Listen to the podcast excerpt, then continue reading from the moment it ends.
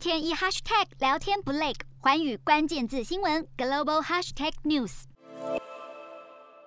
联合国气候大会除了定定新目标，更重要的就是检讨上一届的进度。不过，上一届在西班牙举行的 COP 二五，很遗憾的没有实质进展，甚至还有媒体用马德里气候谈判惨败来形容。当时世界领袖们谈了两个礼拜，还加开延长赛四十小时，创下史上最久的气候大会纪录，却瞧不出一个实质结果，还留下一些令人伤脑筋的问题。首先是资金谈不拢。二零零九年在哥本哈根。举行的 COP 一五，富国承诺在二零二零年之前，每年提供一千亿美元的气候融资，协助穷国减排，或者协助气候受灾国补偿经济损失。但事实上，资金完全没有到位。根据 OECD 今年九月的报告，二零一九年的最多，但也只达到八成，缺口还有两百亿美元。而另一个问题，也是因为具体实施的政策迟迟谈不拢，将会在本届会议当中再次讨论。例如，关键的碳交易跟碳信用额度，在碳排上限的规范当中没有达到使用上限的单位，可以出售给超额使用单位的企业或者国家。简单来说，就是让碳排放量超额的富国透过碳市场向其他国家或企业购买碳信用额度。听起来没什么问题，但是要如何执行？技术上要如何换算？又由谁来计算？是否可能变相的成为富国的污染许可证？这项议题从一九九七年京都协定书就开始。巴黎协定也纳入，但过去七次联合国气候峰会有五次理不出一个头绪，可见各国分歧相当大。而这次 COP 二六被视为自从巴黎协定签订以来第一次验收成果，也是第一次期中考。二零一五年通过的巴黎协定取代京都议定书，规范缔约国致力推动减碳政策，目标是本世纪末全球气温升幅控制不得超过摄氏两度，最理想的是在一点五度之内，并且每五年检讨各国。对减排的贡献，而第一个五年就是原定在二零二零年召开，但是因为疫情延到今年的 COP 二六。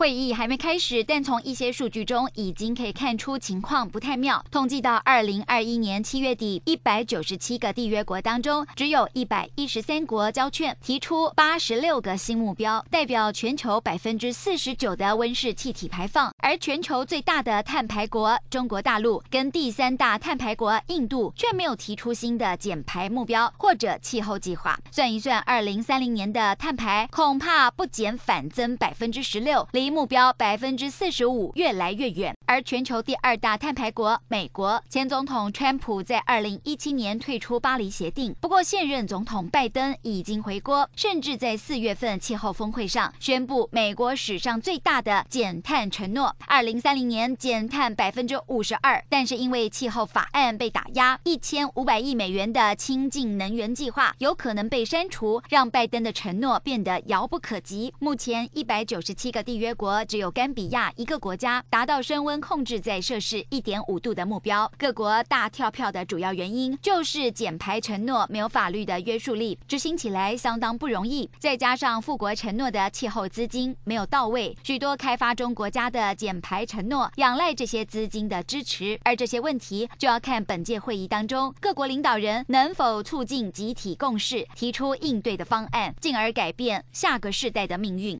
洞悉全球走向，掌握世界脉动，无所不谈，深入分析。我是何荣，环宇全世界全新升级二点零版，锁定每周三、周六晚间九点，环宇新闻 MOD 五零一中加八五凯播二二二以及 YouTube 频道同步首播，晚间十点完整版就在环宇全世界 YouTube 频道。